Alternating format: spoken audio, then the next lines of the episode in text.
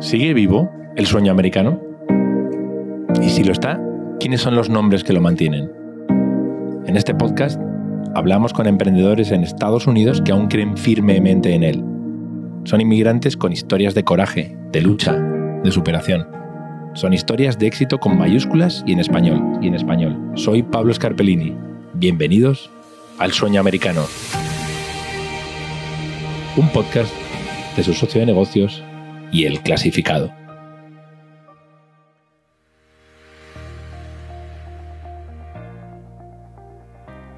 Ha sido profesora de niños pequeños durante 14 años y otros 14 de estudiantes universitarios. Toda una vida dedicada a la educación. Ahora, Lorena Vidaurre, una inmigrante ecuatoriana de Guayaquil, aspira a ser miembro de la Junta Escolar de Norwalk La Mirada, un distrito con más de 16.000 estudiantes. Además, hace cinco meses puso en marcha una pequeña empresa, un portal que ofrece programas de educación bilingüe, en inglés y en español. Castle Blossom Press se llama. Vidaurre se emociona y deja correr las lágrimas hablando de su programa, de su lucha de cara a las elecciones del próximo 8 de noviembre y de sus ganas de tener un impacto en las familias hispanas de Norwalk y La Mirada. Quiere seguir cambiando vidas para bien. Es su sueño. Lorena, ¿cómo estás? Muchas gracias por estar aquí. Estoy muy agradecida por estar aquí hoy, por la invitación de Marta de la Torre, que me invitó aquí para estar en el clasificado y este, estoy lista aquí para compartir con todos acerca de mi jornada. Qué bueno, porque me imagino que serán días agitados, ¿no? Ahora que estamos a una semana de las elecciones, que son el 8 de noviembre. Eh, estás aspirando a, tomar decisiones importantes en, en Norwalk La Mirada, ¿no? en, el, en el distrito escolar cómo son las jornadas, cómo haces para hacer llegar el nombre de Lorena Vidaurre, para que la gente vote por ti, para que te conozcan. Eh, me imagino que estarás, estarás muy metida en el tema, ¿no? Sí, sí, este, wow. Ah, tengo, tengo un sitio en, la red, pero este, diariamente, básicamente, como es mi vida, especialmente estas últimas dos, tres semanas, ha sido de ir este, a las ciudades de Norwalk, a la mirada a los residentes, ir a repartir volantes y hablar acerca de, de mí, de lo que intento hacer y por qué estoy corriendo. También haciendo llamadas telefónicas y también este, escribiendo los sobres a mano y enviándolos a los hogares de ambas ciudades. Me imagino. Eh, sabías lo que iba, lo que implicaba, ¿no? Todo el trabajo que iba a significar. Aún así, dijiste para adelante, quiero, quiero cambiar. ¿Qué es lo que quieres cambiar? ¿Qué es lo que está mal en el distrito escolar? ¿Qué es lo que no funciona? ¿Y qué crees que puedes cambiar tú con tu candidatura?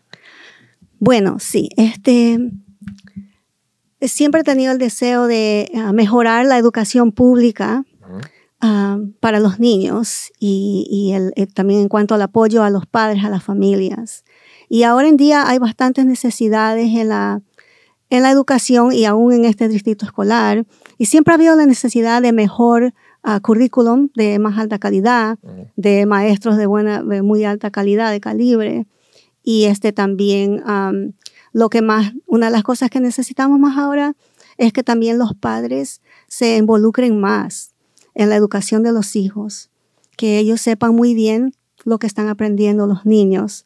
Y hay algunas cosas, algunas ah, ideologías que le afectan a las familias, a los derechos de los padres.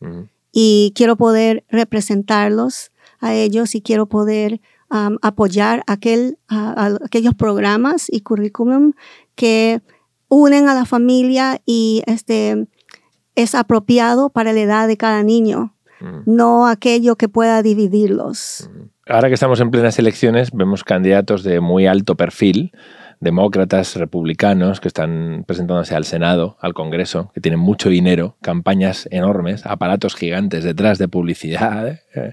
En cambio, lo tuyo es un poco un one-woman show, ¿no? Me imagino. es decir, eres tú.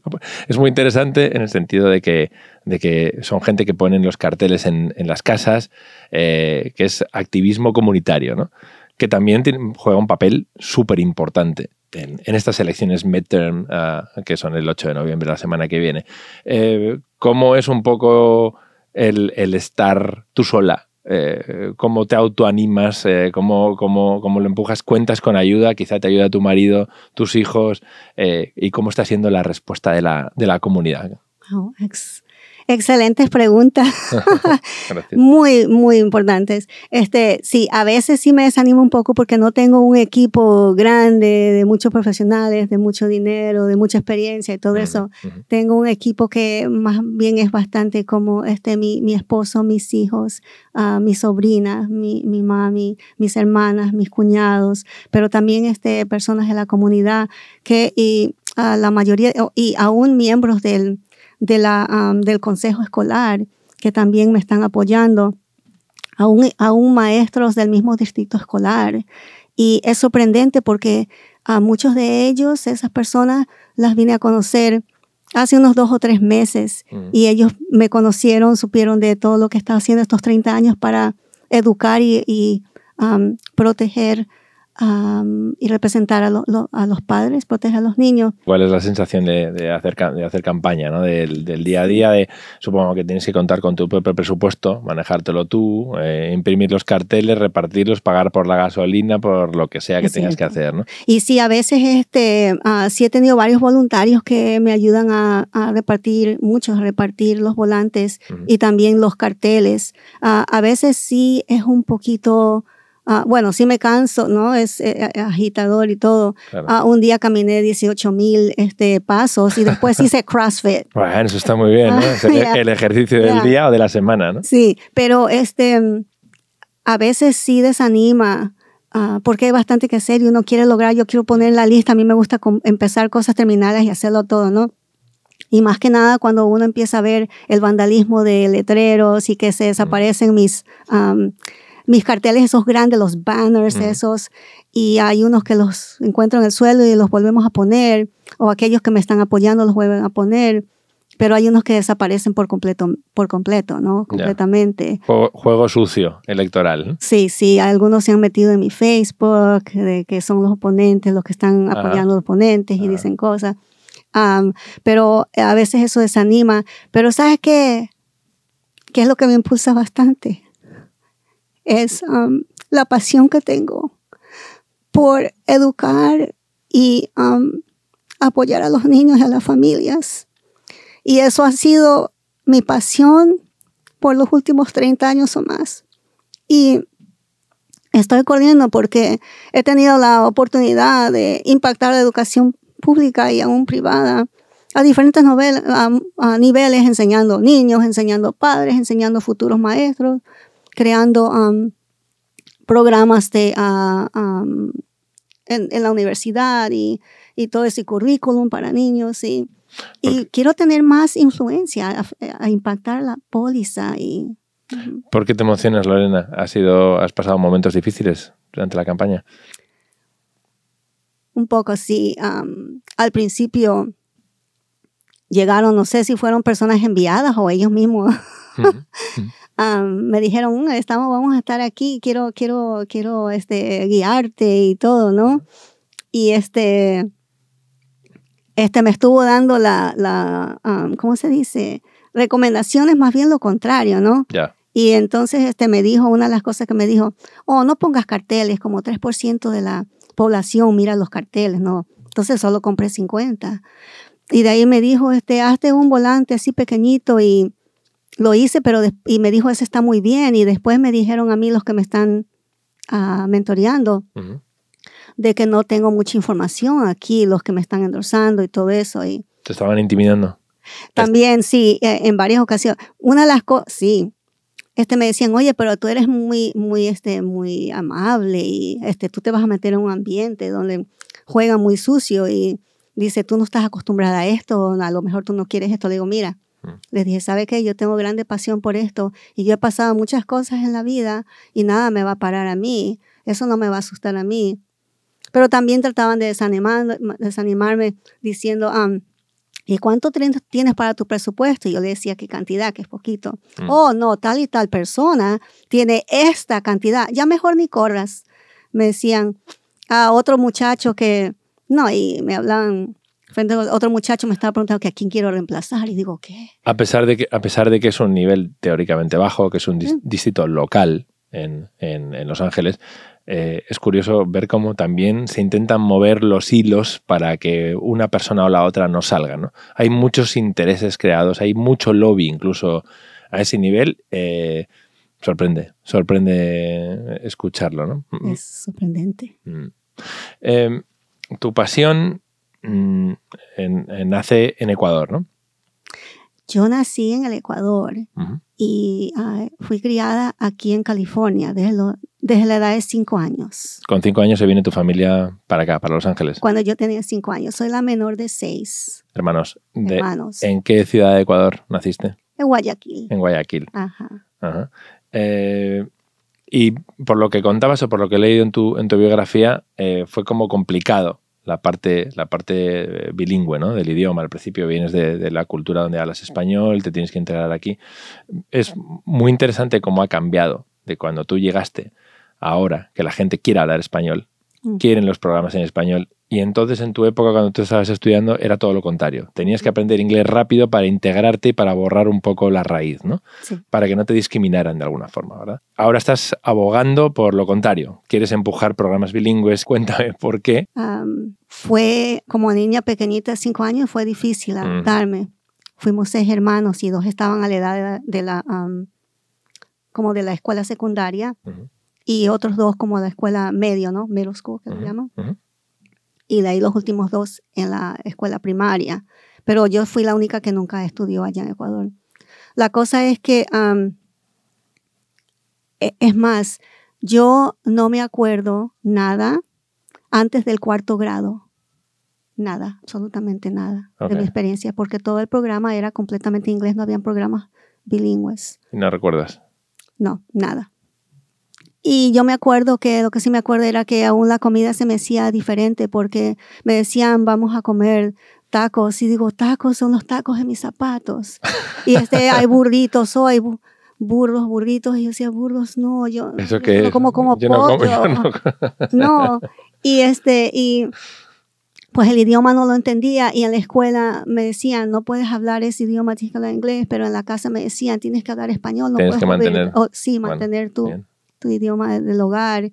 Y um, estuve confundida por, por, varios años y um, pues sí, sí fue bastante difícil. Y donde yo me crié también, el área fue un área difícil con... ¿Dónde? En uh, Maywood, Huntington Park, Maywood, Bell.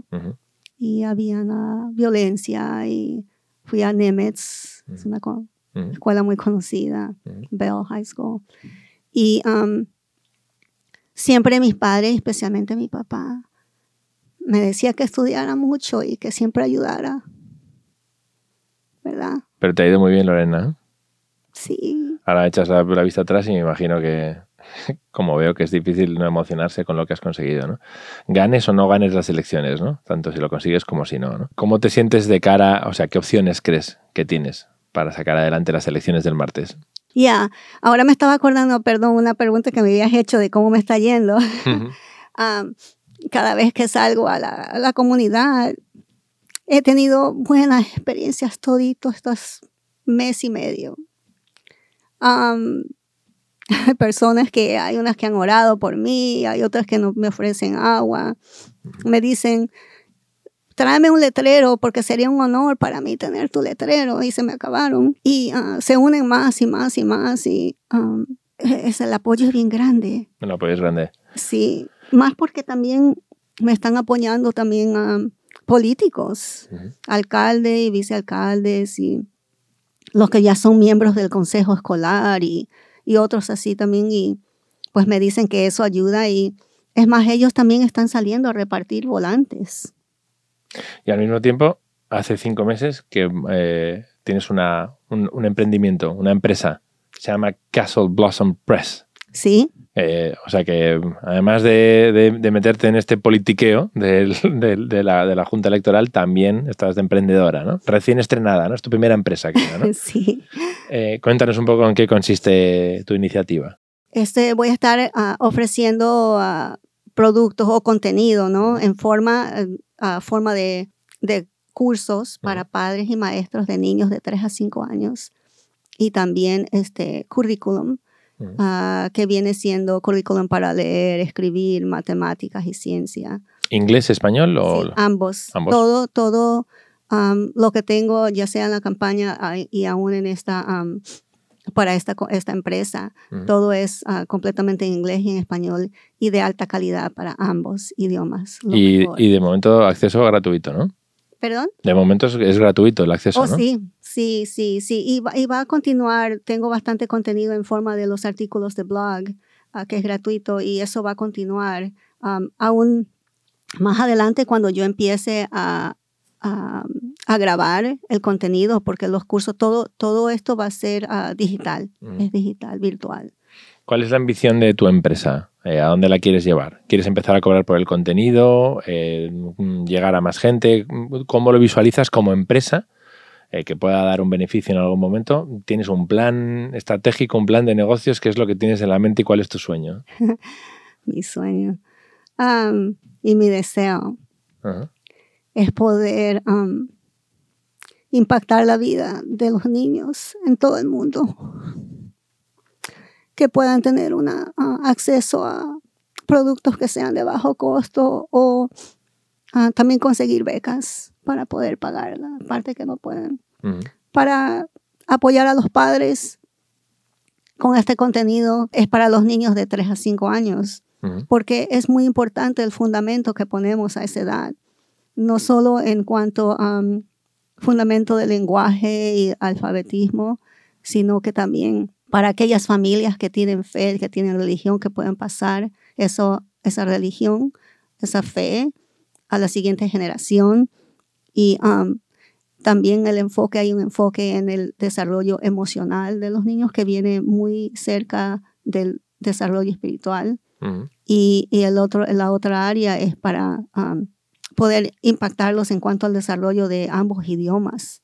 Uh, muchas veces, por mucho tiempo en este país tuvimos la educación bilingüe, que como meta era nada más aprender, ah, o sea que ya que aprendieran el inglés, dejar a un lado el español y seguir continuar con el inglés, pero ahora estamos en una una temporada ya donde ya queremos que sean bilingües. Y, y hay mucho dual language program, ¿no? Dual language, ajá. Que son programas en, en, dos idiomas, en inglés y en español, para que los niños, eh, que, al principio tienen una carga mucho más fuerte en español que en inglés, de hecho, para que mm, tengan más presencia en el idioma, ¿verdad? Sí, sí, empieza con, hay diferentes modelos, hay uno que empieza con, que se llama 90-10, empieza con 90% en español y 10% en inglés, y cada año se sube el porcentaje.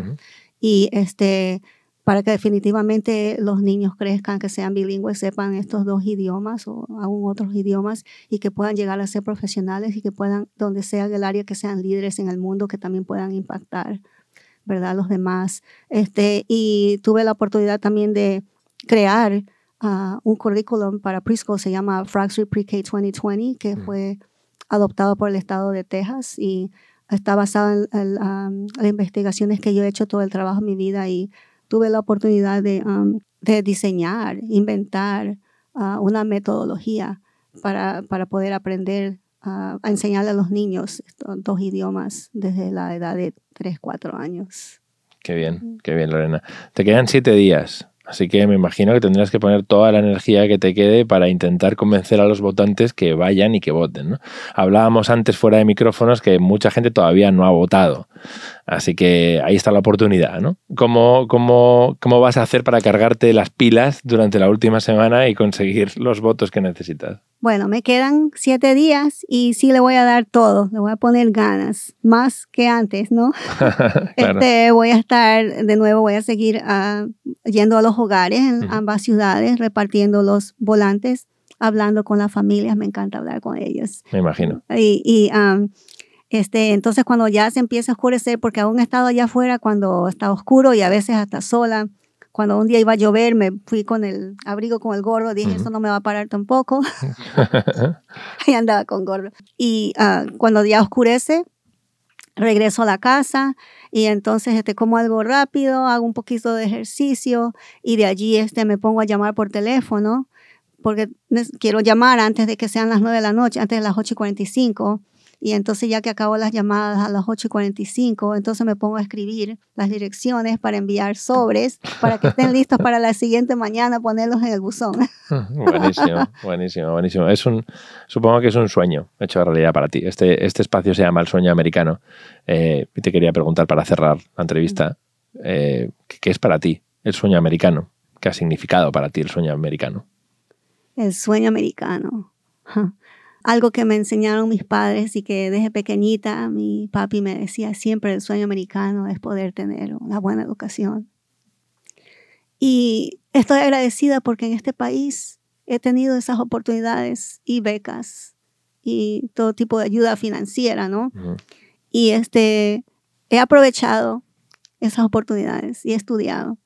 Y ha sido difícil, ah, ha sido difícil porque la vida también es vida, ¿no? Claro. Y este, me casé temprano y empecé a tener familia temprano y siempre estudiando a lo largo de décadas. Continué estudiando, estudiando, estudiando hasta conseguir el bachelor's, la, la, licenciatura, la maestría, la credencial para enseñar, el ah, certificado, bueno, es un ah, Child Development Permit se llama, también permiso de Estado para enseñar, esta edad temprana y el doctorado, y también trabajando al mismo tiempo, envuelta en la comunidad, en las iglesias, con familia. mi esposo me ha apoyado bastante también, ah, pero nunca quise descuidar a mis propios hijos por causa de mi sueño y el seguir adelante. Y, así ha sido. Ellos también han tenido todo el tiempo calidad y también ellos ah, están contribuyendo, ambos ellos están en educación también. Qué bueno. Nuestra hija es enfermera escolar y nuestro hijo es ah, profesor de educación física. Ellos aman a los niños y a las familias. así que así ha sido difícil, pero más que nada para responderte a la pregunta, es poder aprovechar esas oportunidades que tenemos en este país y este, estudiar y salir adelante. y más que nada, no es, no, para mí no es un sueño nada más hacerlo por mí misma, por ser reconocida, por hacer millones de, de dinero y nada, sino porque, porque quiero poder volver a dar, invertir en otros especialmente, no todos, pero tengo un lugarcito ahí también especial para el pueblo latino. Me imagino. Para los inmigrantes por supuesto, también. Por supuesto, lógicamente. Lorena, muchísimas gracias por estar con nosotros. Muchísima suerte el martes y ya nos contarás cómo te ha ido en las elecciones. ¿eh? Sí, muchas gracias, Pablo. Un gusto. Igualmente. Ya veis, el sueño sigue vivo alimentado por la ilusión de inmigrantes así. Ya somos 62 millones de hispanos en Estados Unidos, según el último censo, y 4.6 millones de negocios están en nuestras manos. Tú puedes ser el siguiente. Si te animas, o ya lo has hecho, cuéntanoslo en este podcast. Somos su socio de negocios y esto es el sueño americano. Hasta la semana que viene. El clasificado.